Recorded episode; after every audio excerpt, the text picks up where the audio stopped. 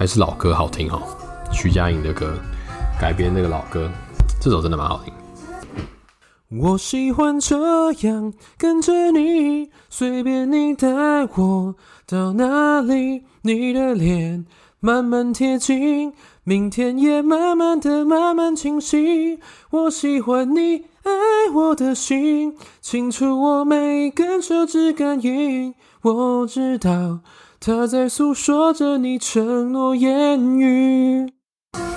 先先关掉，不然太吵了。欢迎收听《麻之呼吸》第二集，我是麻薯。哎，干，好像可以先去补一点哎，现在大概才起飞高度才五分而已，请稍等我一下。干，还是老歌好听啊！哎，干，但是刚干很屌哎，我要跟你们分享一个，就除了一些爆乳妹啊，一些一些对一些奶跳出来的一些影片，刚好看到一个，这个也蛮有趣的，因为可能我最近也是在。会很有兴趣研究一些创业的东西。那我刚好看到这广告，我觉得很有趣，跟大家分享一下。他这间公司叫 Man Made Official，它是一间加拿大的内裤公司。然后他目前有十四 K 的 followers，他是四个加拿大人。然后有一天就可能锵了吧。然后干加拿大四二零的始祖啊，干最 OG 的 OG，想要创建这间公司的动机是因为他们四个朋友都觉得没有穿到好穿的内裤，不是卡懒蛋啊，就是卡屁眼这样子，或是夹到鸟。然后呢，他们一说他们从五元试到五十元一件的内裤都没有试到好的，在版型跟材料上他们都穿到满意的，那不如由他们来 create。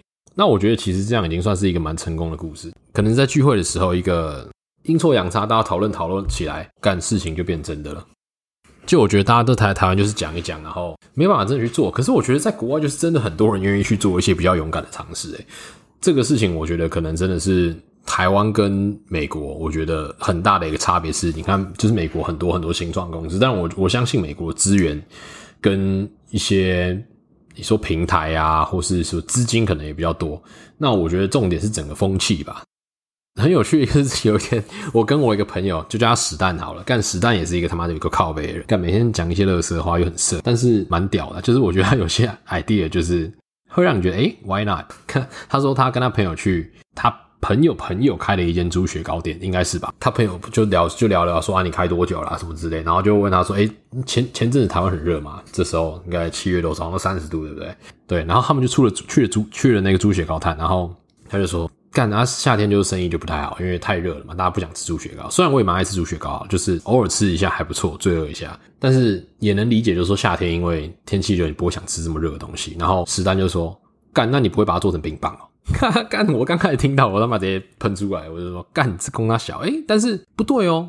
没有，目前没有这个产品，对吧？但是我的意思说，其实他讲说冰棒其实是点醒了我，有这种很大胆的想法，其实蛮好的，你不觉得吗？就是我想到是说，哎，他给我了一个方向，说把它变成冷的，哎，那如果是不是可以把猪血糕变成就是，哎，就是那种软软的，你知道怎么讲？软软是 Q 的，但是是冰的凉的，有点像凉糕那种那种口感嘛。但是它是猪血糕，然后我觉得它刚刚如果你再给它外面可能涂个炼乳，滴个炼乳，或是用个那种很传统那种麻薯的花生粉，干，感觉很好吃诶，对不对？它是软的，但是它是冰冰凉凉的，然后。它有猪血糕的味道、香味，然后口感，但是呢，它是变成甜的料理。就算今天沾个甜辣酱，感觉也是不错啊。对啊，我就觉得干，诶，其实就是，但是那时候我觉得好笑的是，他朋友都以为他在开玩笑，就是在那边呛他说：“干，你是在攻三小。”诶，虽然说我也有一秒钟闪过你是在攻三小，但是我突然觉得说：“诶，maybe 冰棒也 OK。”那我是想到说，那是不是可以做成这种软软的猪血糕？其实也蛮 OK。但是我觉得说，确实就是在台湾，当你提出一些比较 crazy 的 idea 的时候，人家会觉得说，呃。真的是你是你在搞笑，你是在供他笑，What the fuck？你脑袋坏掉是不是？人家创新内裤，他也没有什么很创新的 idea。那我觉得其实你说猪血糕变成冰的这种东西，其实对我来说，我觉得是一个还蛮 original 的一个 concept。我觉得其实蛮有趣的啊，对不对？只是怎么讲呢？我觉得这东西不会不成功诶，但是就是没有人去做。即使他今天可能生意已经不好了，或是呃，例如说在某些比较季节性的时候，他没办法解决这个瓶颈的时候，他选择不去做任何动作，因为没办法改变什么啊。即使今天夏天好，今天突然比较凉，我也不会说哦，我今天因为我今天只有十八度，我突然想吃猪血糕。你不可能去改变环境，不可能去控制环境，但是你可以去尝试在你的 business 说做上做一些调整。那我觉得，如例如说你猪血糕，你可能哦，你比你可能在夏天比较生意不好的时候，maybe 你加了一些不同的口味。我随便举例，例如热的还是变成草有有草莓口味的酱啊，或者什么不同口味酱。我我说这个，我觉得这个不可行啊。但是你懂我的意思吗？就是没有人好像要真的去做出改变，即使你想做这个产业。那实弹给我一个很不错方向是，你觉得夏天因为是热，它卖不好，那你为什么不把它变成冰的？虽然一开始就是挺 fucked up，但是对啊，why not？除非你夏天你就不开嘛，那要不然你去做夏天你可能换卖别的东西，那我觉得也 OK，至少你去改变你的商业的模式，你盈利的模式，我觉得至少你有在思考，你有在改变。我知道这些小贩也很辛苦，但是我就说，那你比起什么都不做，你你不如去做一些改变。反正假设你你变成卖卖冰的好了，那搞不好他妈的夏天你本来卖一天卖一天卖十只，你卖冰的一天可能变卖少，甚至还少了一点，变了卖七八只。说真的有差吗？那你不如去做一个放胆的尝试嘛，对不对？那如果尝试你发现真的不行，或是呃不行，那可能不行要分析原因，会不会是因为你没有做广告，对不对？你不要小看现在干很多小贩他妈都要做广告，靠背，现在竞争有够激烈的。但我想那种什么什么四零的什么什么四零啊石牌那种摊贩，干有些还要去找行销公司去 Instagram 上投广告啊，或是创自己的网页什么的。诶，我觉得现在各行各业真的都很 competitive，因为我觉得东西物资源越来越越便宜，越来越越容易取得。我觉得这个东西好坏一体两面。我觉得其实坏是我觉得说有点就是也心疼这些艺术创作者、这些设计师啊、这些这些，我觉得统称就叫 artist 吧。因为其实像在国外，刺青师也叫 tattoo artist。那我觉得美国其实还蛮尊重这块，就是艺术创作这一块，就是很愿意接受一些新的想法、新的刺激。那我觉得说，其实现在台湾的小贩也都竞争这么激烈，那我觉得。Maybe 你可以尝试看看不同的方法去改变你的 business model。我不是这方面的专家，但我的意思说，那你与其啥都不做，那你不如试试看。对，那你你不不一定要打广告或什么，我觉得你可以一步步变化嘛。那真的不行，再同整归纳不行的原因去做改变嘛。如果这个东西就一直改变不了，干那你就换生意啊？难道你要饿死吗？回到这个点，我觉得说，诶，你看，其实像他们这样子的创业啊，并没有什么很新奇的 idea。就是解决日常问题，但他们也成功啦。我我觉得台湾有很多人有很好的、很很多很很好的 idea，那可能因为不管是因为环境，或是身边的人，或是可能其他的意见，又或者是觉得社会不能接受，然后而却步的这些 entrepreneurial，希望你们也是更再稍微鼓起一点勇气，把自己的想法实践做出来。我觉得其实当你觉得。可以，我我真的觉得我很相信自己的话，我觉得就冲了。对，我觉得像史丹，其实他也蛮屌，就他自己现在也是在搞创业。他觉得他对这个东西，他有一个 vision，他有一个详细的规划评估之后，他就冲了。很多很多很多的成功都是需要一个冲动。那像我今天想要成立这个 podcast，我觉得也是，其实你看，就是真的是去做做就行了。我觉得现在网络上真的很多很多资源，像我自己搞封面。我他妈！虽然以前我是念设计系，但我在我在操作，可能我现在我现在像操作我后来用的那些像 Canva 什么东西，我觉得在直觉性来我会比较强，就是啊，我知道 Photoshop 里有什么功能，所以我会去在这里面找到 Canva 相对应有的。我的意思说，其实现在有很多资源是比你想象中还要容易取得，然后很便宜的。那很多免费的资源，合法的，像我觉得 Canva 就是干真的很屌，我他妈用我的 Canva 做出来我的 cover，虽然我这边纠结了，弄了好多天，弄了。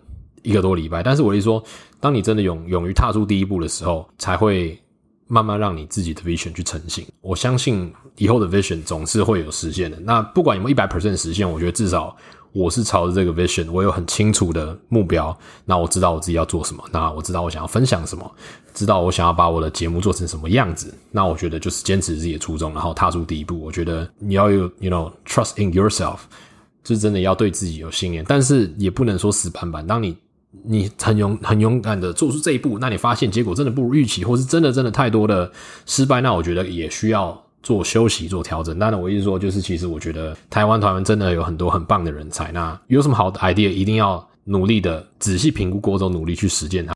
呃，其实我是前阵子也是因为搞这些，就是不管是录音啊，或是我想记录我自己的 podcast，在录完之后，我要剪片嘛，我要听内容，我也会记录在，我也会去学 Notion。这种东西，然后我去学 GarageBand 怎么用。那其实录 Podcast 之前，我应该前前后后应该看超过五十部影片吧。虽然我很多都是加快看，但我觉得说，我就是希望说，在我把这些都精通之后，那我就是差这一步。我我知道我在哪里可以找到我需要用的资源。当一切 setting 好之后，就是差一步就是冲了，就是走了。干，他刚刚是讲到哪里？呃，对，有说呃说有想法的人，然后就是差那一步，就是踏出去的勇气。那我觉得，希望台湾这些很棒的人才，勇敢的朝着自己的梦想前进。因为我知道，就是现在 Chat Chat GPT 啊，然后这些 AI 这些东西出来之后，其实对很多的艺术创作者，所以 artist 其实是非常非常打击的。哎，就是怎么讲呢？你要成为一个艺术家，最大最重要的就是你的热情，它支撑了你的一切，它就是你的所有。但是当你看到以后的世界被 AI 占领了，所有的美，所有的东西在你眼里都是 piece of shit，you know，这些东西都都是人工智慧创造出来的话，那你绝对会对这个职业失去热情啊！因为人家都觉得说，哦，反正你这些 artist 或什么东西也是用 AI 产出来的啊，那我们也看不出来什么不一样。哎，我也不知道啊，这种事情好像是又是一种不可逆的东西，所以我觉得，哎，就是挺难受的。我也想分享另外一个我今天也看到的一个影片。我看过他介绍，因为我之前肩膀受过伤，就是呃在健身的时候，其实也不知道是什么时候，他们手上就开始痛，你知道吗？就是感真有时候肩膀的伤就是这样，呃，但是跟真的建议哦，就是所有的 小麻薯们有什么不舒服，赶快去看医生，尤其是就是其实我觉得大家都会很知道自己的身体状况，你要对自己的身体更有意识的去照顾它、保护它，因为我觉得身体的健康能够体会长辈讲的这句话。大家说平安健康，身体健康就好。其实这个不是一个口号。我觉得现在很多年轻人，包括可能我以前也不会这么 care 这些东西。但是我觉得说，对身体的保健、保养，不管不管是伸展、呃按摩、休息，我觉得也很重要。就是要好好的保养、照顾你的身体，你才能有这些更多的精力、更多的这个时间去真的做自己喜欢的事情。因为我之前自己也很受伤的经验，就是我这个肩膀完全举不起来。一举就痛，所以我其实开车什么的都很不舒服，然后电脑打字，甚至用电脑打字的时候都很痛，所以在那个时候，我觉得我的工作状态是非常非常差的。所以我觉得说，不论是不是对工作的一个责任感，或者是说你想要自己的生活过得比较舒服一点，我觉得身体的健康真的是很重要。你说我一到五要工作，那我不工作的时候，我还是很不舒服啊，我没办法好好的放松休息，做任何事都提不起劲，因为我肩膀很痛，我连我是每天一定要洗澡。才能上床睡觉的人，即使我他妈的去夜店，或是他妈喝超醉，对不对？吃超多力气，我还是一定会洗澡才睡觉的人。所以呢，我一说之前肩膀受伤的时候，让我连觉得洗澡都是一件很很痛苦的事，因为我洗头、洗背什么的，肩膀就真的很痛。那我后来也是很积极的找解决办法去。去把它治好。那除了治疗以外，当然是要加入一些训练嘛。所以那个时候我就认识这个叫 s w i s o Series，我不知道他的本名叫什么，他叫啥名字啊？干，有没有小粉红解答一下啊？李帅李是吗？李帅，看，真的够帅，真的蛮壮的。这种我觉得他练得不错啦。对，练得蛮好看。但我要讲的重点是，我觉得这个人啊，因为我我受伤嘛，那我其实当初看他的影片，是我看他怎么样做肩膀的恢复。我觉得现在还没有恢复到一百 percent，但是我觉得现在推一边推，上次推多少？六十 pound，我觉得都还可以。他的影片。